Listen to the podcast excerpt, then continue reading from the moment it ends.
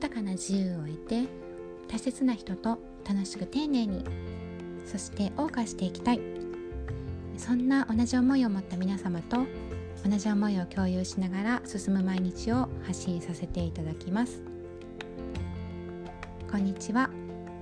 えー、春休みになりましたね。こうママたちの悲鳴が聞こえてくるようです、出勤する前にねう朝から朝ごはんだけではなくてねお昼ご飯も作らないといけないというね、うん、え今回は長期お休みの子どもたちのことについてお話ししようかなと思います、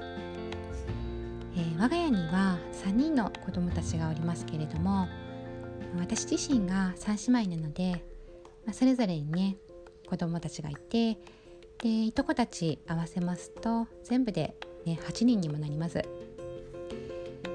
しかもねそれぞれみんな年が近いのでまあねこういったね帰省の時期になりましたら実家にね子供が8人集まります、ね、まあねとっても楽しい時間ではあるんですけどね。まあちっちゃい時はね保育園状態でしたね、うん、で、えー、上の子たちが小学生になった頃には冒険させたいなと思いましてこういとこの家まで小旅行させるとかもねしてました。兄弟で電車に乗ってで乗り換えもして現地まで行く。っていうのね。で最初の旅は下の子がねまだ幼稚園の4歳の頃でした。で大阪から名古屋近辺まで近鉄電車で行くんですね。で小5のお兄ちゃんが駅を確認して、まあね、電車の乗り換えもして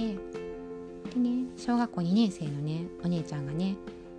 4歳児のね妹の面倒を見るっていう形でねで3人が乗った電車がこう、ね、出発した時のこうドキドキワクワク感ねあの表情たまりませんでしたね行ってきますってね手をねすごい振って笑顔で出発しました、ね、家で到着するまでのね親のドキドキ感もねねいい思い出だなと思います、まあ、子供たちがね自分たちだけで行けたことへの自信もこう見え隠れしてました、まあ、そんなことをしていたので、ね、ちょっと大きくなった時にもっとね遠方までいとこ同士でね行こうかということになってね。広島の瀬戸内の島ですね。そこまでの小旅行もしましたね。その時はこう家でもバイバイしてで電車に乗って新幹線に乗ってで船に乗り継いででね島に着いたらレンタサイクル乗ってね現地まで行くっていうようなね旅をしました。もうね行く前からすごいテンションでね旅のねしおりとかも作っちゃうんですね。工程表とかね持ち物とか。でそれぞれのポイント地点をネットからね画像で撮ってきたりとかしてねワクワクいろいろやってましたね。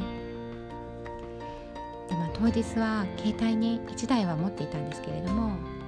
あね、こっちにね絶対電話してこようとしてませんでしたね、うんこうね自力で行きたいというね彼らのねこう気持ちみたいなものがありましたね。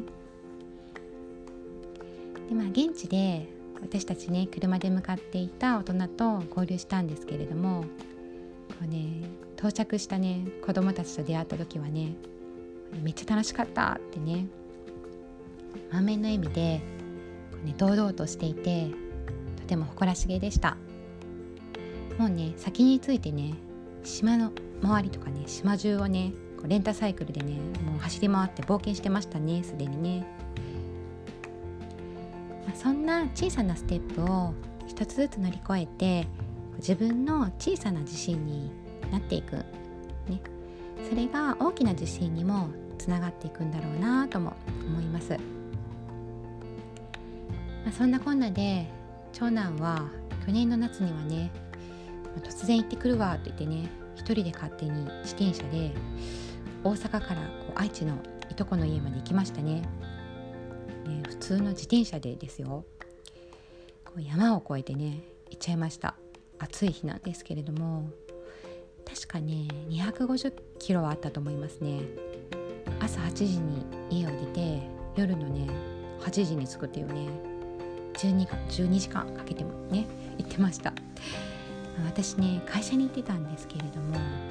すごいね楽しそうな LINE が届いてましたね。今ここってね Google マップのキャプチャーが飛んでくるんですね。もうねこちらはね仰天なんですけれどね。本当に行くと思ってなかったのでね。あのどこでも行けるっていうね小さな自信から何でもできるっていうね大きな自信になればいいなと思います。大人も同じですよね。今でもねこう小さなチャレンジはそこかしこにあると思います。チャレンジを楽しんでいったら一体どういう未来が待っているのか楽しみですね。せっかくのね長期休暇いつもと違ったチャレンジを子どもたちにさせてみるのもいいと思います。一回り大きくなった子どもたちと